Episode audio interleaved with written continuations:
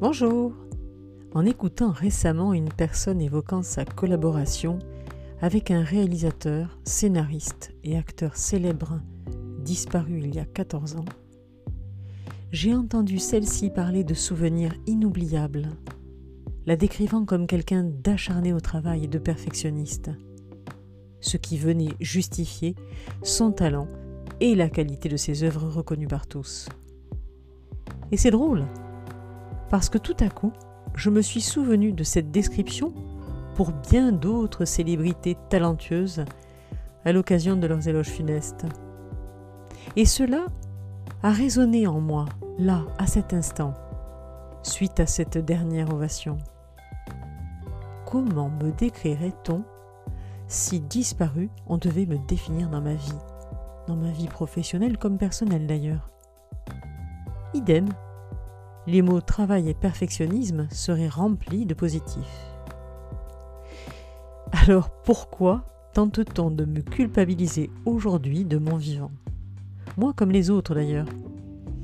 Pourquoi travailleuse a une connotation négative visant à me faire comprendre que les vrais malins travaillent moins? Serais-je stupide? Euh, Non, je ne crois pas, non. Sans me vanter, je suis même plutôt fière du chemin parcouru et de ma situation. Et pourquoi perfectionniste vise à me faire me sentir tatillonne, pour ne pas dire euh, casse-pied? Redonnons le juste sens à ces mots, qui sont des moteurs de vie. Le qualificatif de perfectionniste aussi doit rester positif, tant qu'il vous permet de soigner vos actions, de rentrer dans le détail et vous différencie. Il fait votre force, voire votre marque de fabrique. Et cela est OK tant que ce perfectionnisme ne vous empêche pas de reconnaître votre good job, qu'il ne vous empêche pas d'agir, de craindre de rater, ou au contraire vous oblige à refaire sans cesse par insatisfaction. Finalement, il n'y a que vous et vous-même pour positiver sur ces termes de votre vivant.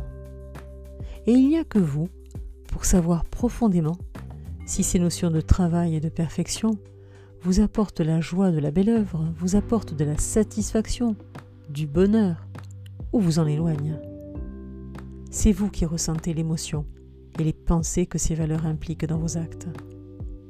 Alors ne laissez personne juger pour vous. Bonne semaine